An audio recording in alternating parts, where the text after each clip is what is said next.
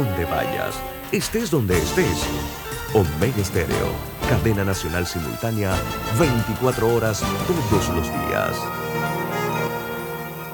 Las opiniones y comentarios vertidos en este programa son responsabilidad de cada uno de sus participantes y no de esta empresa radial.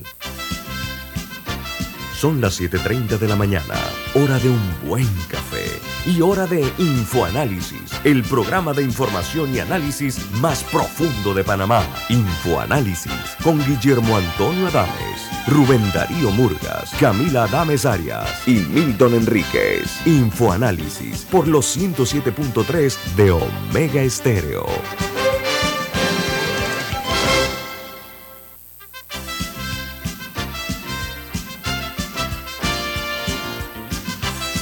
Hola, buen día, bienvenidos. Esto es Info Análisis, un programa para la gente inteligente.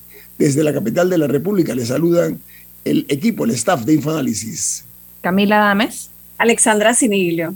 Y Guillermo Antonio Dames, Daniel Araúz en los controles. Bueno, recuerden que este programa se ve en vivo, en directo, a través de Facebook Live. Pueden ver el programa, lo pueden hacer en sus teléfonos móviles o celulares, en sus tabletas, en su computadora también en la app de Omega Stereo, disponible tanto en Play Store como App Store, esta es una app gratuita. Eh, pueden ver también el programa, los programas anteriores, el de ayer, el de hace una semana, hace un mes, hace un año, todos están colgados en YouTube. Entra a YouTube, pone la fecha y podrá ver el programa allí de Infoanálisis. Y también, por supuesto, que en TuneIn Radio, TuneIn Radio, que es una aplicación también gratuita. Y en los podcasts también pueden sintonizar Infoanálisis. Camila, ¿quién presenta Infoanálisis? Café Lavazza, un café italiano espectacular que puedes pedir en restaurantes, cafeterías, sitios de deporte o de entretenimiento, te da la bienvenida a Infoanálisis. Pide tu Lavazza. Gracias Camila, muy amable. Bueno amigos, estas son las noticias que son primera plana en los diarios más importantes del mundo.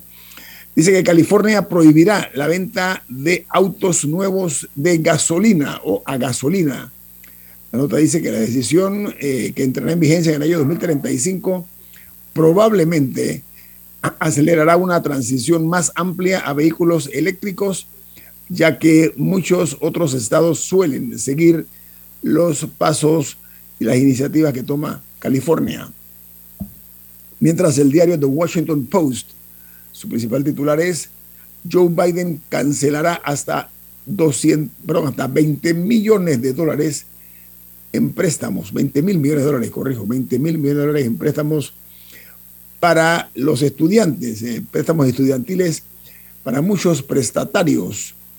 Esa fue una promesa que hizo de campaña el presidente Biden. Él anunció eh, que llega antes de las elecciones, el anuncio este, antes de las elecciones legislativas de mitad de periodo y podría dar un impulso a los demócratas con algunos votantes, aunque otros dicen que la cantidad no es suficiente. Mientras el diario The Wall Street Journal, su principal noticia, Joe Biden dice que está cancelando hasta 20 mil dólares en deuda estudiantil por persona y perdonaría 10 mil en deuda de préstamos federales para prestatarios que ganen menos de 125 mil dólares al año y a las personas que están sobre eso hasta 20 mil para los que han recibido las becas DEL. Mientras en México, el ex procurador general de la República de México, es vinculado al proceso judicial por el caso Ayotzinapa.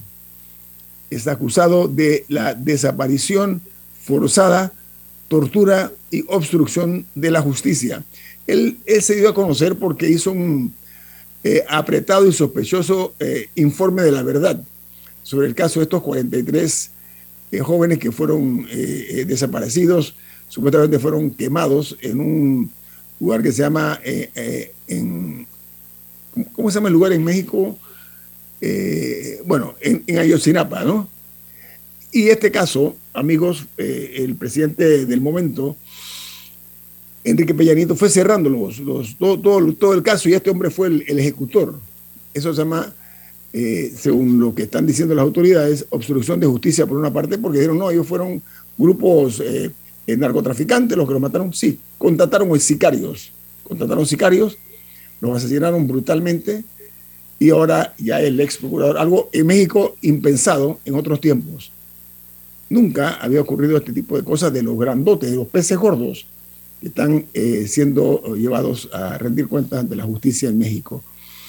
En Brasil, la justicia electoral ordena retirar un video en el que el presidente Jair Bolsonaro ataca las urnas electrónicas ante los embajadores eh, que están asignados o designados en Brasil.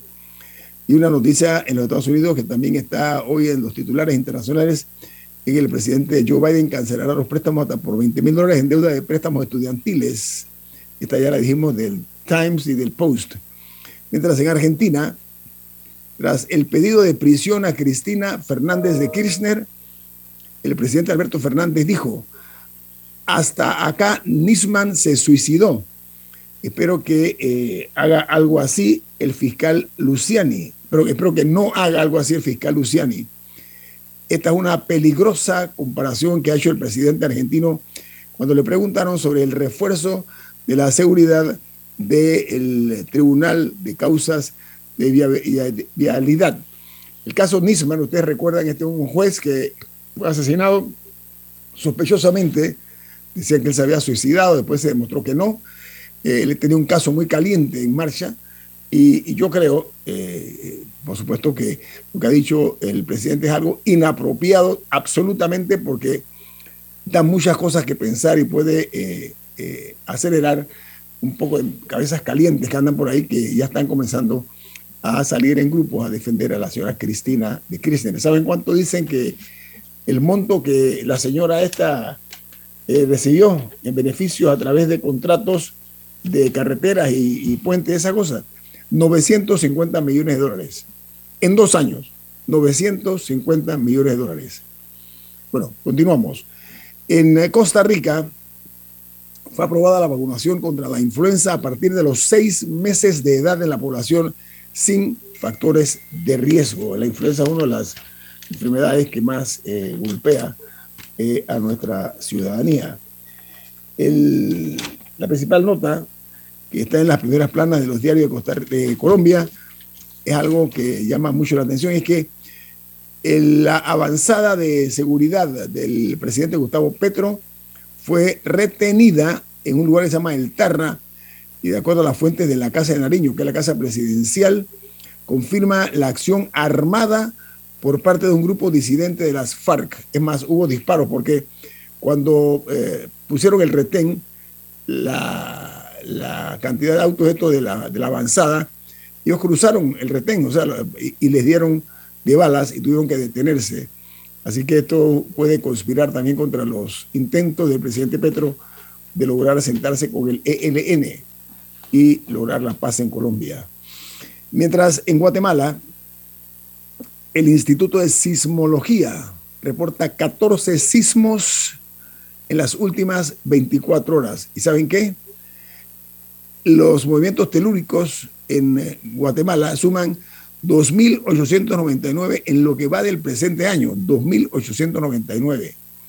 Mientras en eh, una noticia interesante con relación a la señora Cristina Fernández, viuda de Kirchner, es que cuatro presidentes latinoamericanos respaldan a la vicepresidenta argentina y denuncian un injustificable persecución judicial entre los presidentes que han salido a respaldar a la señora Kirchner están Andrés Manuel López Obrador, Luis Arce, el presidente Gustavo Petro y el presidente Alberto Fernández, que es el de Argentina. Cuatro presidentes en funciones han salido eh, a darle apoyo a la presidenta Fernández de Kirchner. Ella estaba leyendo ayer, un, viendo anoche un reportaje de un análisis que hicieron.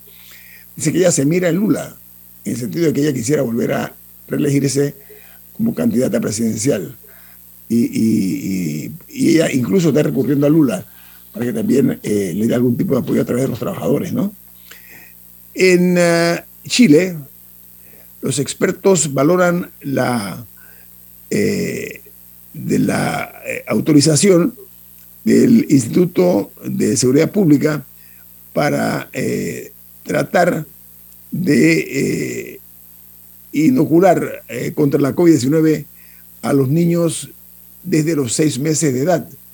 Dice que los casos se han concentrado, eh, de, COVID estamos hablando, los casos de COVID se han concentrado en menores de tres años, que es el grupo no vacunado en Chile. Y los números eh, son poco eh, agradables en Chile con relación a la COVID-19 en la, en, la, actualidad. Mientras en la principal nota de El Salvador es que dice que la Asamblea Legislativa aprueba una nueva amnistía fiscal que estará vigente desde su publicación hasta el 1 de, aquí dice hasta el finales del año 2022 en El Salvador. Y en Perú sigue moviéndose el piso eh, al presidente Pedro Castillo, eh, una tras otra. Ahora resulta que eh, él ayer tomó juramento a tres nuevos ministros, tres nuevos ministros ayer fueron reemplazados, el de defensa, que renunció, la de mujer y la de ambiente. Son los, los ministerios que quedaron ayer reemplazados, los ministros, por nuevos funcionarios. Como dije, el ministro de Defensa había eh, renunciado un escándalo supuestamente que hay de los ascensos en las Fuerzas Armadas peruanas. Y yo creo que el presidente Castillo, al ritmo que va, con todo respeto, por supuesto, va a ser el hombre que ha roto todos los récords en cuanto a cambios en su gabinete. No conozco, y si es así, lo admitiré si es lo contrario, ningún presidente que haya tenido en tan poco tiempo tantos ajustes, no ajustes, cambios en su gabinete. Eh, así que ahora pues serán tres más. Eh, la otra nota que se genera es que en El Salvador, la Procuraduría General de la República acusó penalmente al expresidente salvadoreño Salvador Sánchez Serén. Él eh, manejó el país, lo administró entre 2014 y 2019. El expresidente Sánchez Serén está acusado por malversación de más de 183 millones de dólares eh, que dicen que este hombre eh, le robó al Estado salvadoreño. Estos son 183,6 eh, millones de dólares de fondos estatales. Así que yo cierro aquí las, notas internacionales. No sé si Camila. Sí, yo, yo quería agregar algo que, que, sé que también es un tema que, que Camila le, le, sigue la pista y es que el jefe de la policía de la eh, a cargo de la seguridad en la escuela de Uvalde, en Estados Unidos, donde se registró la, la, segunda peor matanza en la historia de los Estados Unidos en un plantel educativo, ha sido finalmente eh, destituido al cumplirse precisamente tres meses eh, de, ese, de ese episodio tan trágico para, para, la historia en donde murieron 19 niños y dos maestras. Eh, se presentó un extenso informe de la actuación de la policía duramente cuestionada por su actuación en, en, ese, en ese procedimiento y se confirmó que hubo fallas graves. Pasaron 77 minutos antes eh, de que la policía actuara. Había más de, de 370 agentes de policía y no pudieron detener a, a este hombre que ocasionó esta, esta matanza. Eh, la gente en Ubalde piensa que se ha hecho, se ha hecho justicia, sus abogados han dicho que no, que ha sido un linchamiento público y que el único responsable de la matanza eh, fue el tirador, pero lo cierto es que la policía en Estados Unidos una vez más eh, pues ha, quedado en la mira ante, ante la opinión pública por este pésimo desempeño en esta actuación. y, hablando de... ¿Sabe quién renunció también? No, no, este no renunció, a este lo votaron. Este lo votaron, sí. El jefe de la policía de Japón ¿Se ah, acuerdan el caso de, Abe? el, el, caso del asesinato de Shinzo Abe? Shinzo. El primer ministro. Bueno, este hombre renunció eh, en horas de la medianoche. Diga, Camila. Bueno, y hablando de consecuencias por mal actuar, eh, la esposa de Kobe Bryant recibirá 16 millones de dólares eh, como una especie de indemnización por, por daños emocionales. luego de que eh, funcionarios del condado tomaran fotos del accidente en el que murió su esposo, su hija eh, y, otras, y, otras, y otras creo que seis personas. Em, y, e, y, esa, ellos, ella los demandó por haber tomado esas fotos y por haberlas difundido en, por sus redes sociales, por su WhatsApp, no sé por dónde. Eh, y ella dijo que le habían causado daño emocional el saber que esas fotos estaban dando vueltas por ahí. Eh, y entonces ella consiguió 16 millones de dólares y, su, y el padre de, eh, de una señora, perdón, de, el padre, el esposo de una señora y el padre de una muchacha que también murieron en el accidente va a recibir 15 millones de dólares. O sea que en total serían 31 millones de dólares. Y el condado había, había tratado de ofrecer 2 millones como acuerdo, pero, pero ellos dijeron, no, aquí se va a demandar y aquí se va a llevar a un juzgado. Y en este sentido, ahora todo el condado va a tener que pagar 31 millones de dólares por el mal actuar de esos funcionarios. En, el caso trágico ese de Kobe Bryant, no únicamente falleció. Sí, que murió en un accidente de helicóptero. Su hija, su hija mayor muere con él también, porque él la estaba llevando a la escuela en el helicóptero y murió. Bueno, vamos al corte comercial. Esto es Info Análisis, un programa para la gente inteligente. Omega Stereo tiene una nueva app. Descárgala en Play Store y App Store totalmente gratis. Escucha Omega Stereo las 24 horas donde estés con nuestra aplicación totalmente nueva.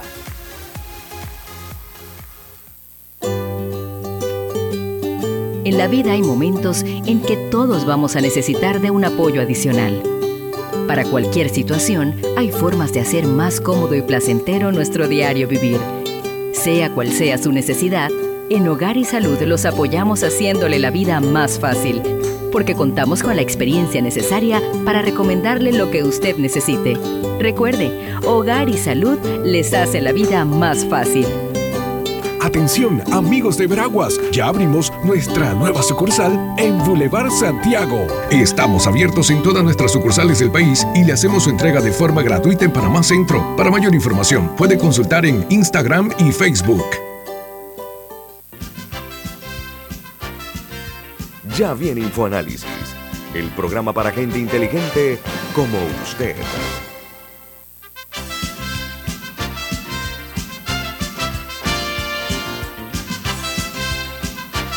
Hay un mensaje importante que tiene Camila para ustedes. ¿De qué se trata, Camila? En Banco Aliado te acompañan en tu crecimiento financiero. Ahorra con tu cuenta Más Plus, mejorando el rendimiento de tus depósitos. Banco Aliado, tu aliado en todo momento. Puedes visitarlos en su página web bancoaliado.com o seguirlos en sus redes sociales como arroba Banco Aliado. Banco Aliado, tu aliado en todo momento. Gracias. Bueno, señoras y señores, eh, vamos a entrar en materia nacional después de haber escuchado los titulares de los diarios más eh, influyentes e importantes del mundo, las noticias que hoy son la que llama la atención a nivel mundial. En el plano nacional, pues eh, hay muchos temas que tratar. Y para ello hemos invitado eh, al expresidente de la Cámara de Comercio, perdón, Industria y Agricultura, José Ramón Icaza. ¿Cómo está, don José Ramón? Buen día. Buenos días, Nito. Buenos días, Sandra, Camila y a todos los que nos sintonizan la mañana de hoy. Bienvenido. Oiga, eh, vamos a entrar directamente en materia. Me gustaría conocer cuál es su opinión en torno a lo que ha dicho Monseñor Ulloa. Ayer él expresó en Perú que la mesa esta del diálogo no se puede prolongar eternamente. ¿Qué le parece ese comentario, señor Casa? Mira, yo coincido eh, con el Monseñor Ulloa definitivamente que la mesa del diálogo, cuando se presentó ante, ante los panameños, contenía cuatro puntos en una primera etapa. Eh, esos cuatro puntos han sido agotados en algunos hubieron consensos, otros hubo eh, disenso y posteriormente entraba una segunda etapa donde se iban a analizar los próximos cuatro puntos. Eh, y consideramos nosotros como sector privado de que ya habiendo eh, agotado esos primeros cuatro puntos, corresponde ahora que abrir la mesa, una mesa mucho más representativa, donde se establezcan condiciones claras de participación, donde realmente impere el respeto a las opiniones, a las ideas, y dejemos un lado, obviamente, los descalificativos que se han venido dando eh, en la mesa, y también, obviamente, medios de comunicación que nada contribuyen a buscar una solución. Por el contrario, eh, siento yo que lo que está contribuyendo es precisamente a generar eh, mayor frustración, y por ende también generar un poco lo que es la división entre los panameños, cuando nosotros nos hemos caracterizado por ser una sociedad eh, muy pacífica que siempre busca a través del diálogo construir consensos y con la construcción de esos consensos obviamente llegar a grandes acuerdos nacionales, como lo vimos recientemente en lo que fue el pacto del Bicentenario. Así que eh, considero yo que el Monseñor eh, hace bien haciendo esa, emitiendo esa opinión y esperamos nosotros poder entonces seguir avanzando en la construcción de un país todos juntos. Mire, señor Icaza, no pocas personas fueron sorprendidas por el hecho de que no se involucró, no se invitó a la mesa a la empresa privada. Eso trajo como consecuencia también, opinión de no pocos, que eso dejó un vacío, un espacio que fue ocupado, fue llenado por un grupo que a pesar de que son pocos, hace mucho ruido. Estoy hablando del Suntrax. Entonces yo quisiera conocer su opinión, usted que fue presidente de la Cámara de Comercio, ¿cómo y por qué una mesa que debe tener cuatro patas, faltaba una pata y nada menos que la pata principal, que es la empresa privada, que es la que genera empleo? ¿Qué ocurrió ahí, señor Icaza? Bueno, mira, primeramente, Ñito, yo te diría, eh, es importante reconocer que las manifestaciones y el malestar de panameño es totalmente genuino, es legítimo y así nos sentimos, obviamente, todos los panameños ante una situación muy delicada eh, de crisis socioeconómica que está viviendo Panamá, eh, producto obviamente de una desaceleración que venía la economía y con el COVID obviamente eh, exacerbó lo que estábamos viviendo en ese momento. Y el principal problema que nosotros vemos del sector privado es precisamente la falta de oportunidades y la falta de empleo. Eso obviamente se une a una situación mundial que es el incremento de los costos, principalmente el combustible, alimentos, eh, por un aumento de la inflación, producto por múltiples factores. Por un lado, obviamente, eh, un shock de la oferta eh, por el atascamiento de las cadenas de suministro que venían antes de la guerra de Ucrania y obviamente con la guerra de Ucrania y también obviamente con lo que estamos viviendo en esa crisis geopolítica en, en Asia, con Taiwán y China eh, ha ocasionado obviamente un choque de oferta, pero también obviamente debido a una política monetaria expansiva de los Estados Unidos, en donde para reactivar su economía eh, generó obviamente un alto nivel de liquidez y eso produjo obviamente un aumento rápidamente de la demanda en Estados Unidos y un crecimiento que ahora eh, el gobierno de los Estados Unidos se ha visto, bueno, el FED se ha visto obligado obviamente a aumentar las tasas de referencia de una manera acelerada para poder controlar lo que es la inflación. Todo eso nosotros aquí en Panamá lo estamos heredando.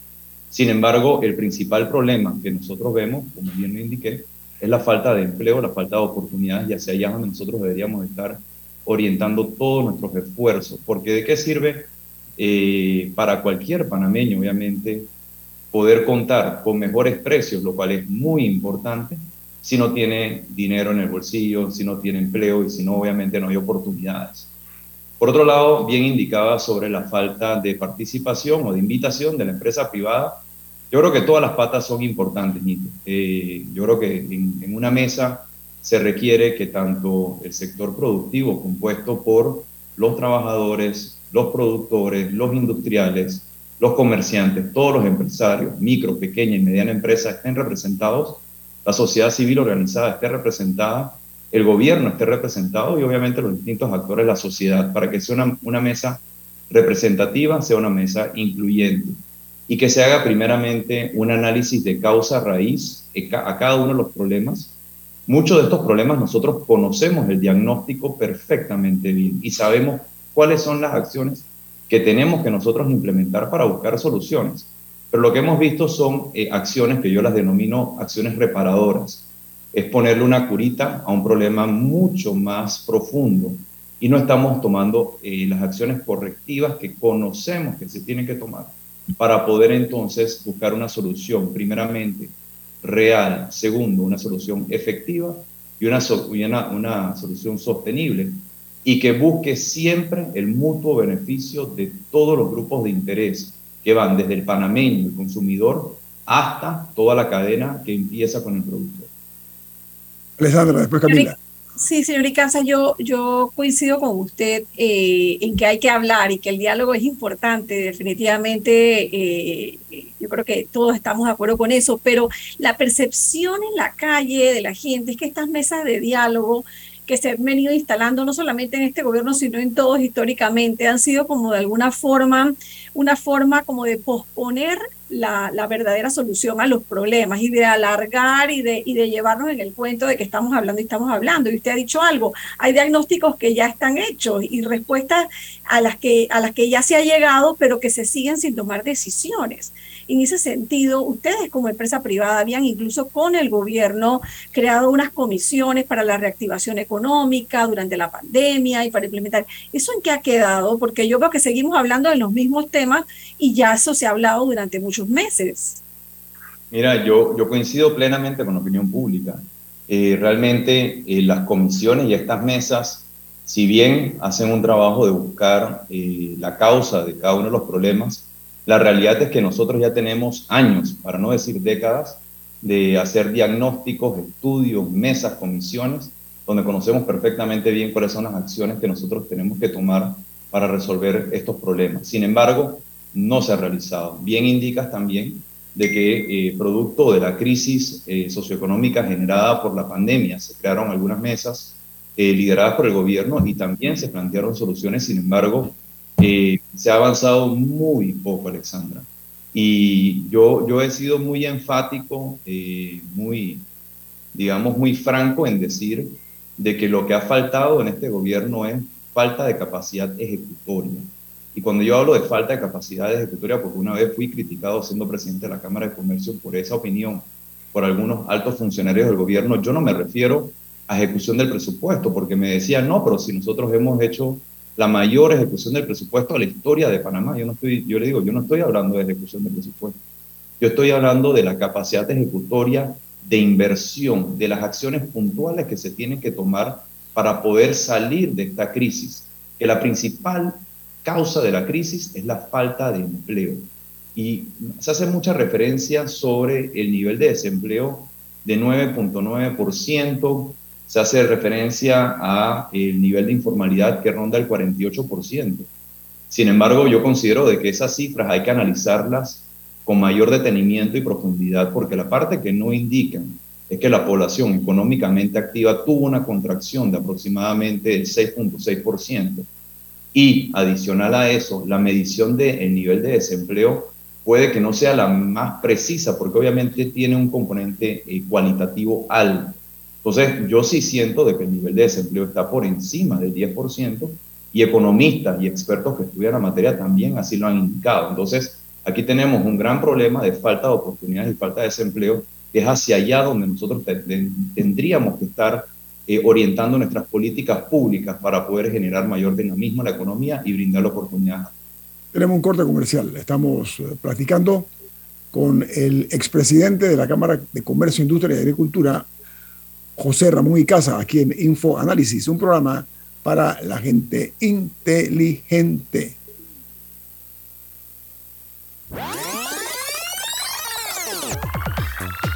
Omega Stereo tiene una nueva app. Descárgala en Play Store y App Store totalmente gratis. Escucha Omega Stereo las 24 horas donde estés con nuestra nueva app.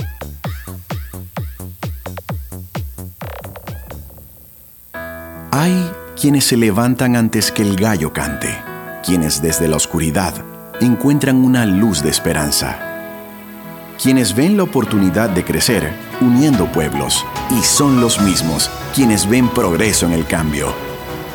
A nuestros clientes por inspirarnos a avanzar, a progresar por casi 100 años, les damos gracias visionarios y ASA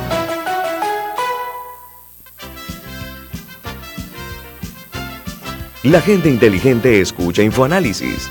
Los anunciantes inteligentes se anuncian en InfoAnálisis. Usted es inteligente.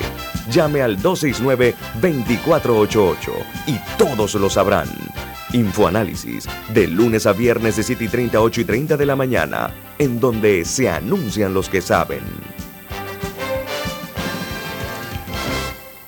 Llega el décimo a Max Store con los mejores descuentos en tus productos Apple favoritos. Financialos ahora y llévalos hasta en 36 cuotas sin intereses. Visita nuestras tiendas o entra en nuestra página web www.maxstore.com.pa y disfruta de todo el poder que tu tienda Apple autorizada tiene para ti. Aplica términos y condiciones. Ya viene InfoAnálisis, el programa para gente inteligente como usted.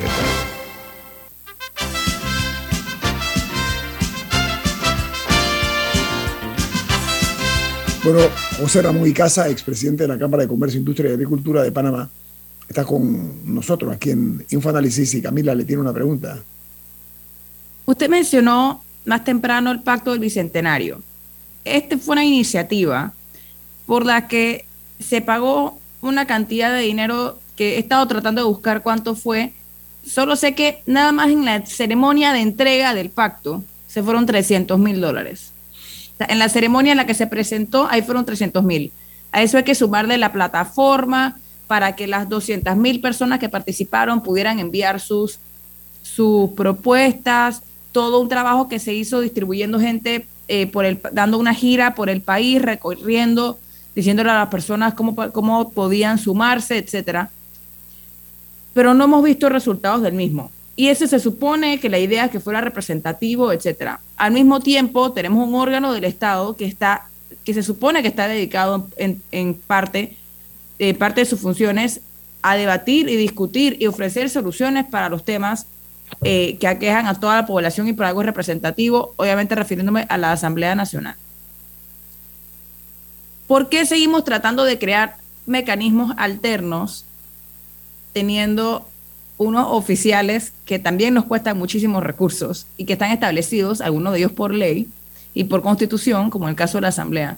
O sea, ¿por qué seguimos tratando de generar eh, alternativas a los mismos? Mira, Camila, es una excelente pregunta la que tú haces y definitivamente que después de nosotros como país, como sociedad, haber realizado tantas, tantos análisis, de hecho, eh, así como el pacto bicentenario, digamos, con distinta metodología y distintos mecanismos, nosotros hemos eh, hecho 19 acuerdos, o grandes acuerdos, vamos a llamarle grandes acuerdos nacionales. Eh, creo que hay suficiente historia sobre, sobre el tema. El último que realizamos fue el Pacto del Bicentenario, que si bien comentas, tenía un presupuesto eh, para la ejecución de este, de este proyecto, vamos a llamarlo Gran Acuerdo Nacional.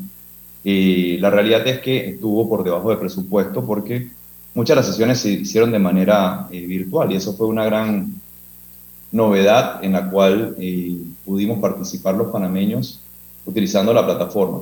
Si bien se cometieron, en mi opinión, errores por parte del gobierno nacional, principalmente el que hace referencia, al cual fue eh, criticado no solamente por la sociedad, sino también incluso por miembros del Consejo Directivo del Pacto y también de la Comisión de Alto Nivel, porque no había necesidad de gastarse 300 mil dólares en la entrega de un informe, cuando, eh, un informe nacional del presidente, cuando se había estado realizando entregas en las regiones donde yo participé como observador en la entrega y había sido bastante discreto, bastante modesto. Yo creo que eso eh, tristemente eh, generó, digamos, un cuestionamiento sobre, sobre este tema. Sin embargo, no debemos permitir que eh, este tipo de situaciones, errores cometidos por el gobierno, de gastar tanto dinero en algo que no, era, que no aportaba realmente valor, en lo que es el gran acuerdo nacional, empañe todo lo que es un esfuerzo. Mm. Como bien comentaste, ahí en el Pacto Bicentenario participaron más de 220 mil personas, se ingresaron 186 mil propuestas, lo cual eh, después de depurarlo quedaron en 175 mil iniciativas o propuestas, y producto de un trabajo que se realizó eh, de las distintas mesas, cuatro regionales, eh, una nacional, analizando 11 ejes temáticos en cada una de las mesas, se llegó a 1.361 acuerdos regionales y 187 acuerdos nacionales. Lastimosamente no hemos visto todavía, digamos, un cumplimiento a alguna de los acuerdos por parte del gobierno nacional. Nosotros eh, fuimos convocados y yo trabajé en la comisión de alto nivel como cosecretario ejecutivo del pacto para la creación o la elaboración del mecanismo al seguimiento de los acuerdos alcanzados. y eso le entregamos al presidente, obviamente, conforme al decreto ejecutivo 473, eh, dicho mecanismo.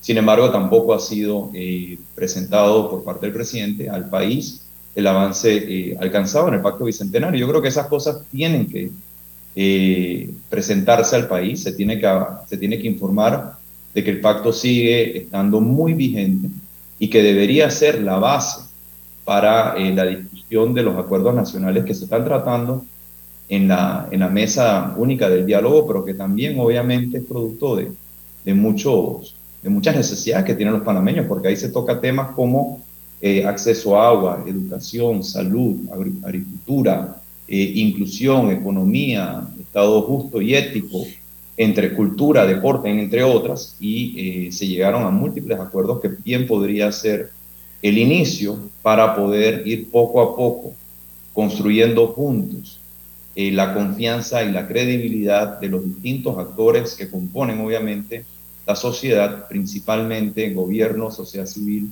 y sector productivo, para buscar ese propósito superior de eh, una sociedad mucho más justa, próspera, inclusiva, solidaria y en paz, que todos los panameños deseamos. a ver, eh, pragmático totalmente este planteamiento.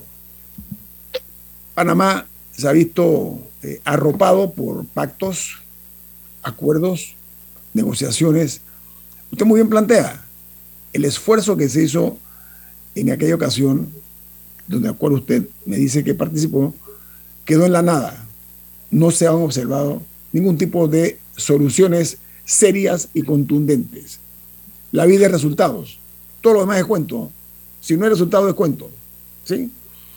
Da la impresión que tengo un, un país de cuentistas autóctonos, ¿no? Pero entrando en la materia, vuelvo a retomar lo que dijo el monseñor Ulloa.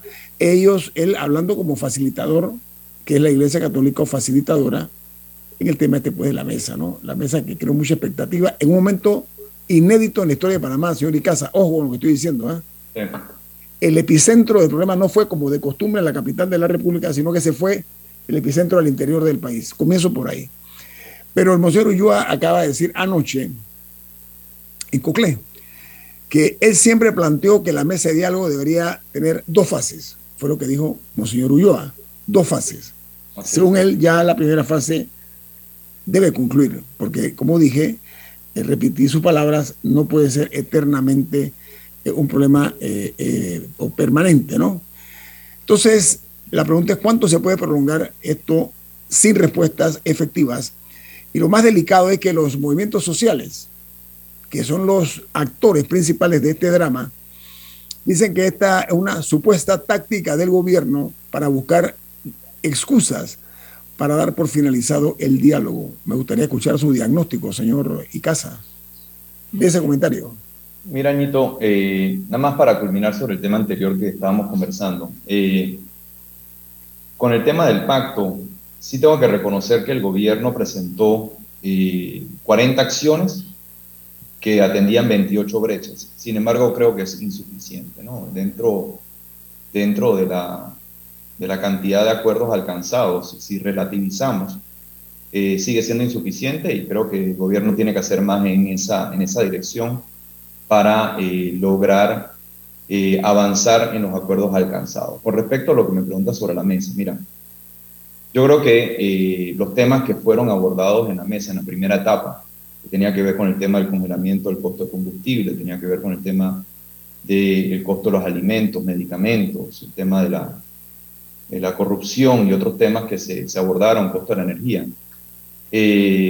ya se llegó a los consensos que se tenían que alcanzar y hubo disenso. Yo creo que eh, los grupos sociales eh, ahí representados, algunos de ellos grupos de presión, tienen que tener el respeto y la tolerancia en saber de que no hubo un consenso. Y no es a través de la presión, las amenazas eh, o acciones radicales que vamos a nosotros empujar a toda la sociedad, al gobierno, al sector productivo, a tomar eh, acciones de manera unilateral porque ellos simplemente quieren que así sea.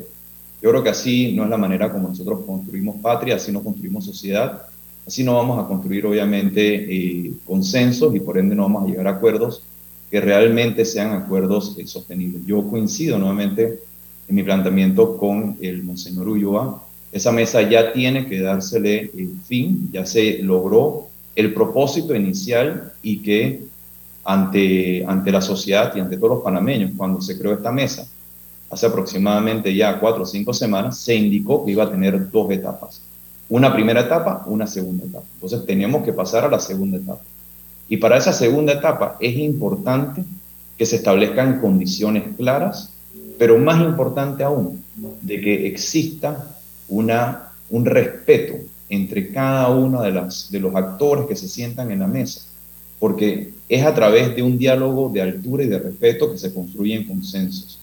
Si vamos a entrar en una mesa simplemente para, eh, digamos, descalificar a las partes, faltarle respeto, eh, amenazarla, insultarla y demás, definitivamente que no es una mesa que va a ser constructiva, sino que va a ser una mesa destructiva y lo que vamos a terminar haciendo es seguir dividiendo más la sociedad, que no es el momento para ello, porque al final del día yo me pregunto, o sea, ¿qué ganamos nosotros como sociedad?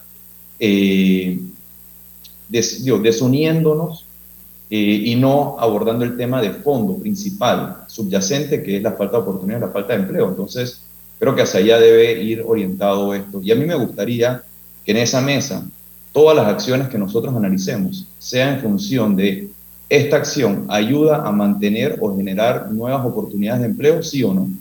Si la respuesta es sí, bueno, discutámosla y vamos a buscarle una solución, siempre bajo el entendimiento que tiene que ser de mutuo beneficio para todas las partes desde el consumidor hasta el productor.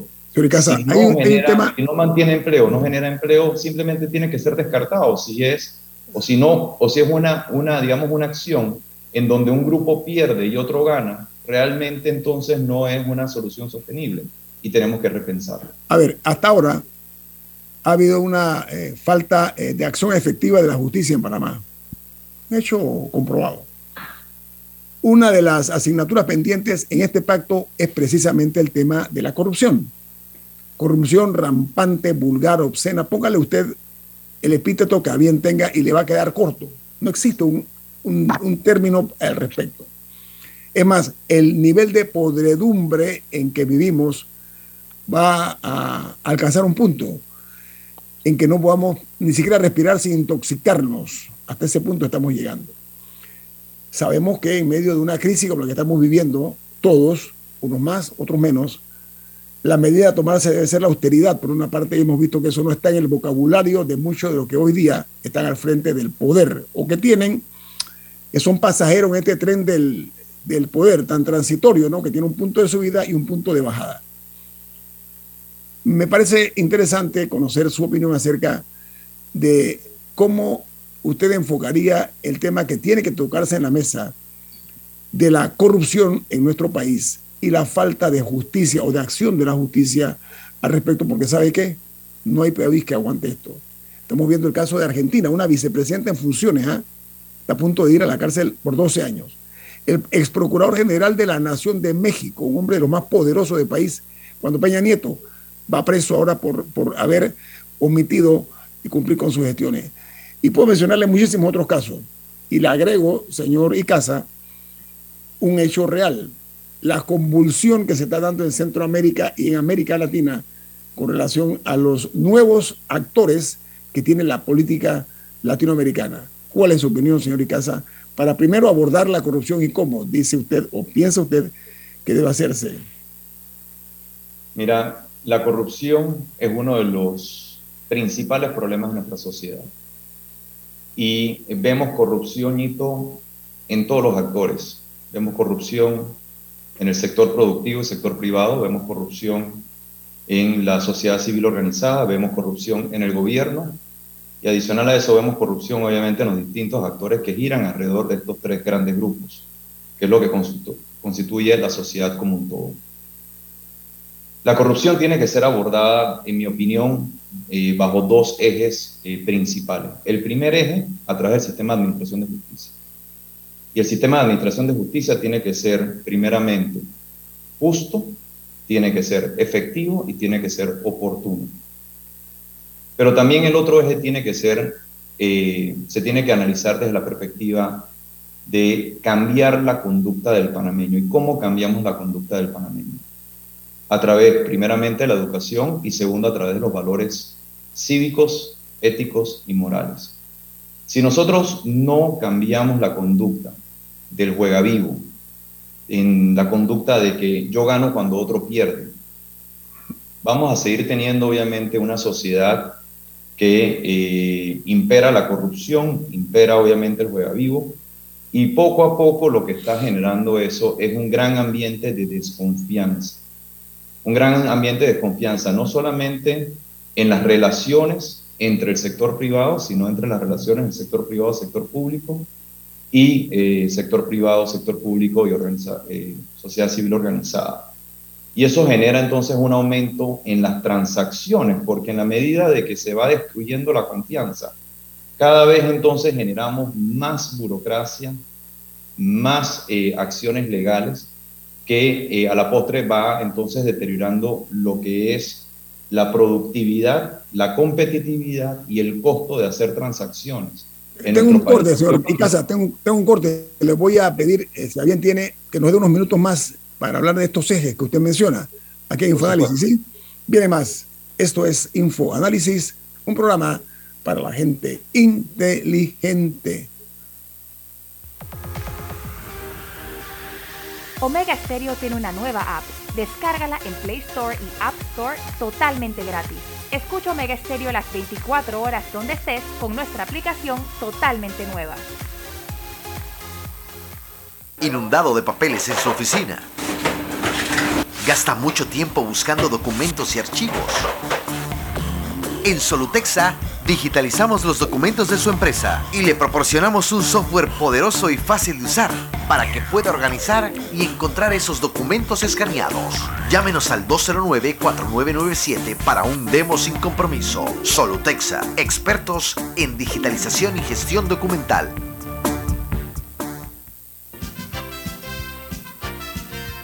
Ya viene InfoAnálisis, el programa para gente inteligente como usted.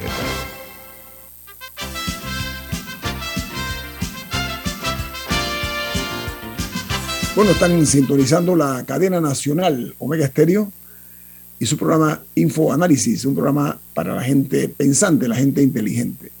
Nuestro invitado esta mañana es el expresidente de la Cámara de Comercio, Industria y Agricultura de Panamá, José Ramón Icaza. A ver, eh, hablábamos acerca, usted decía de los ejes, ¿no? Eh, dos ejes, mencionaba usted, pero ¿sabe que me preocupa a mí, señor Icaza? Y mucho. Que en Panamá los hombres que son figuras públicas ¿sí? no se preocupan mucho o se preocupan nada de buscar un lugar excepcional en la historia. Y eso es muy triste, porque pasaron por el poder sin saber qué pasaron. Y la gente los olvida rápidamente precisamente porque no han dejado legados. Un legado que podría dejar esta administración es que la justicia retome el rumbo que tiene que llevar. No estoy hablando del presidente de la República, estoy hablando de los que tienen este compromiso no con el país, con su propia conciencia. ¿Sí? Entonces, le decía, porque yo creo que es importante este tema, si se ha trancado en otros casos, no quiero ni siquiera pensar cómo será cuando tenga que tocarse el tema en la mesa de la corrupción. Esa fue mi pregunta, eh, señor Icaza. Y usted y yo sabemos que la corrupción está sembrada y florece tanto en el gobierno como en la empresa privada. Hay ahí es un baile de vals, como se dice, para bailar tango, creo que se dice, bailar tango se necesitan dos. Y hay un bailarín de tango, no sé si es el hombre o la mujer, que es la empresa privada, y el otro es el gobierno, estoy hablando del funcionariado, la burocracia estatal. Ese tema, en la mesa donde están precisamente eh, a punto de tocar este tema, yo no sé usted si siente que se está dando muestras de interés en romper con ese círculo de mármol, no, de acero, no es de mármol, que es la corrupción en el país institucionalizada, señor Icaza. Mirañito, hay organizaciones que se han dedicado toda una vida a estudiar precisamente este mal que aqueja a la sociedad, que es la corrupción, la falta de transparencia y en la gestión pública de los fondos del Estado, de los fondos de todos los panameños. Yo creo que es bien importante que ahora que se toca ese tema en particular, el tema de la corrupción, muy importante para mí, uno de los principales problemas de nuestra sociedad, es importante que estos grupos participen en la, mesa, en la mesa porque ellos tienen una evaluación muy, muy clara de cuáles son las acciones específicas que nosotros podemos tomar para poder corregir el rumbo. Como bien tú lo indicas, la corrupción es un mal que toca a todos los actores de la sociedad eh, y nosotros tenemos, como bien comentaba en el bloque anterior, trabajar desde el eje del sistema de administración de justicia para poder tener una justicia justa, efectiva y, oportuna. Y por otro lado, en el cambio de las conductas del panameño a través de los valores y a través de la educación.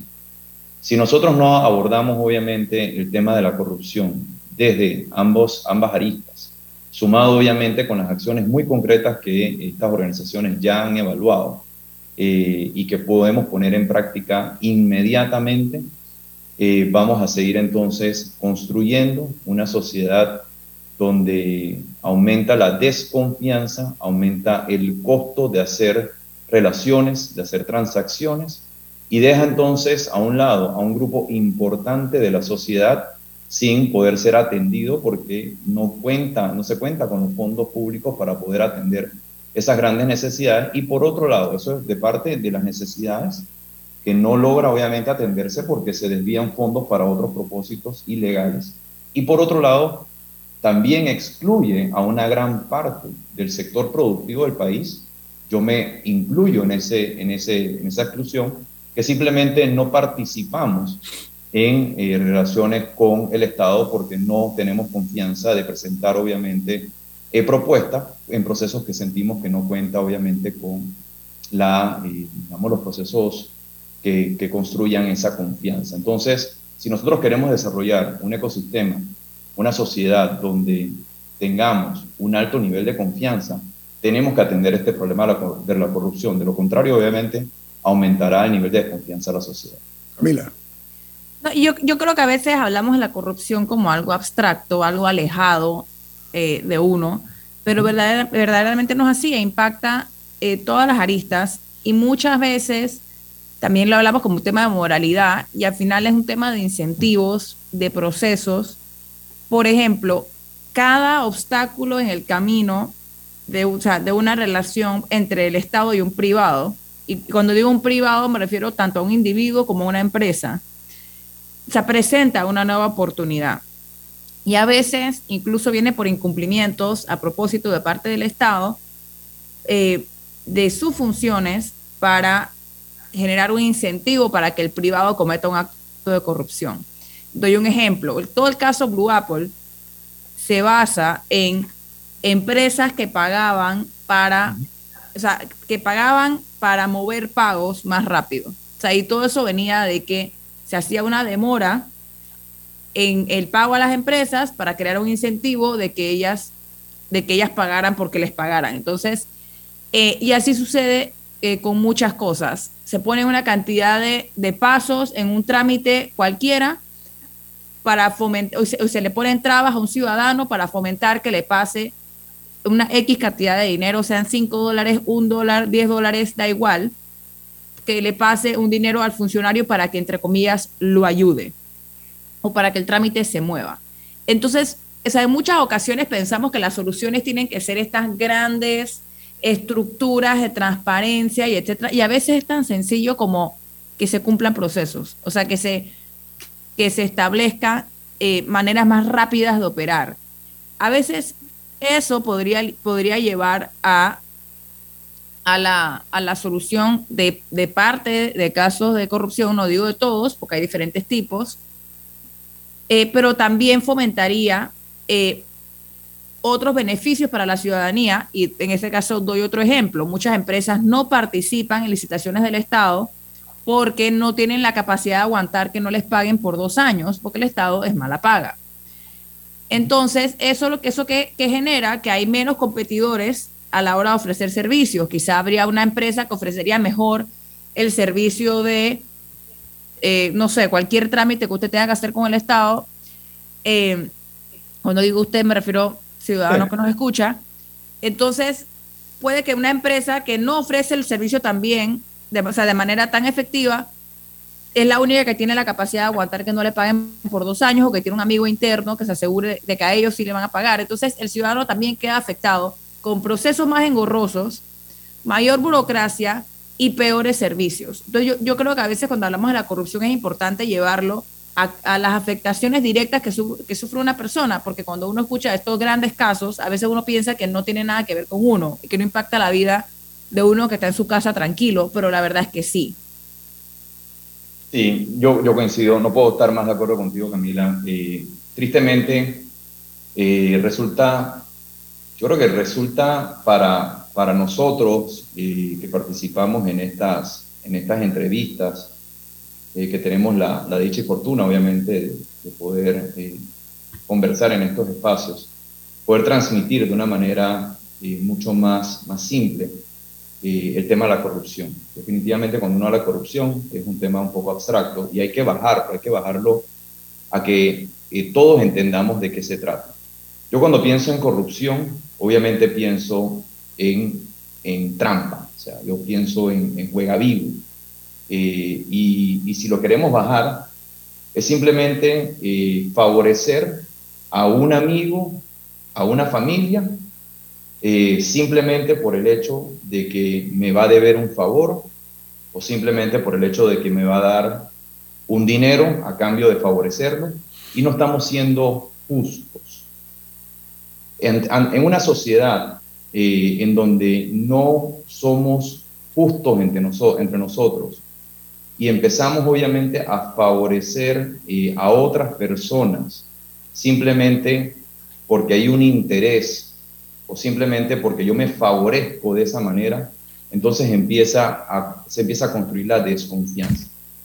Por otro lado, tú indicabas también el tema de los trámites eh, burocráticos. Definitivamente que nosotros tenemos que avanzar en transparentar todos los trámites burocráticos a través de la tecnología, la digitalización y, darle visibilidad, darle visibilidad durante todo el proceso a cada uno de los trámites para entonces poder reducir al máximo la subjetividad. Yo, me lo, yo, yo, yo, yo, lo, yo lo aterrizo desde mi perspectiva. Yo soy empresario, yo fundé mi empresa hace 12 años con, con deuda, con mucho esfuerzo, y yo he tomado una decisión empresarial de no licitar con el Estado pero eso tiene una consecuencia, claro está, porque obviamente estoy perdiendo un porcentaje importante de oportunidades porque el Estado es el mayor contratante y es el mayor cliente, no el que mejor paga, pero no por eso obviamente no es el mayor cliente. Y así nos sentimos muchos empresarios, muchos empresarios que simplemente decidimos no voy a participar en ningún proceso del Estado porque simplemente no me inspira la confianza de que se va a manejar de una manera transparente, de una manera justa y empresas como la mía, entonces no puede eh, contratar a más personas y yo bien podría contratar a más personas para eh, darle servicios al Estado, pero simplemente tomo la decisión racional de no hacerlo porque no confío obviamente en los procesos. Y así uno empieza a analizar caso por caso el tema de la corrupción y uno se va a dar cuenta de que definitiva, definitivamente impacta a todos los panameños porque son dineros que se destinan a unos cuantos en perjuicio de las grandes mayorías. Señor Casa, ha sido usted muy amable en acompañarnos esta mañana aquí en Infoanálisis. Este tema eh, de la visión que podemos tener del país, creo que debemos todos tener objetivos muy puntuales y comprometernos con cambiar la dinámica que estamos viviendo hasta ahora, porque los niveles de indignación, indignación, de enojo popular son peligrosos para todos exactamente. Señor Casa, que tenga usted un buen día. Gracias por sus aportes. Oye, muchas gracias, Nito, eh, Camila, y, buen día a todos los radioescuchas. Gracias. Viene Álvaro Alvarado con su programa Sin Rodeos, aquí en Omega Estéreo. Camila, ¿quién despide Infoanálisis? Café Lavazza, un café para gente inteligente y con buen gusto que puedes encontrar en restaurantes, cafeterías, sitios de deporte o de entretenimiento. Despide Infoanálisis. Ha finalizado el Infoanálisis de hoy. Continúe con la mejor franja informativa matutina aquí en Omega Estéreo 107.3, Cadena Nacional. En Caja de Ahorros, tu casa te da más. Con nuestro préstamo Casa Más, recibe dinero en mano con garantía hipotecaria y los mejores beneficios. Tasa competitiva, plazo de 30 años y avalúo gratis. Caja de Ahorros, el banco de la familia panameña. Ver términos y condiciones en cajadeahorros.com.pa sección promociones. Ven por tu Nissan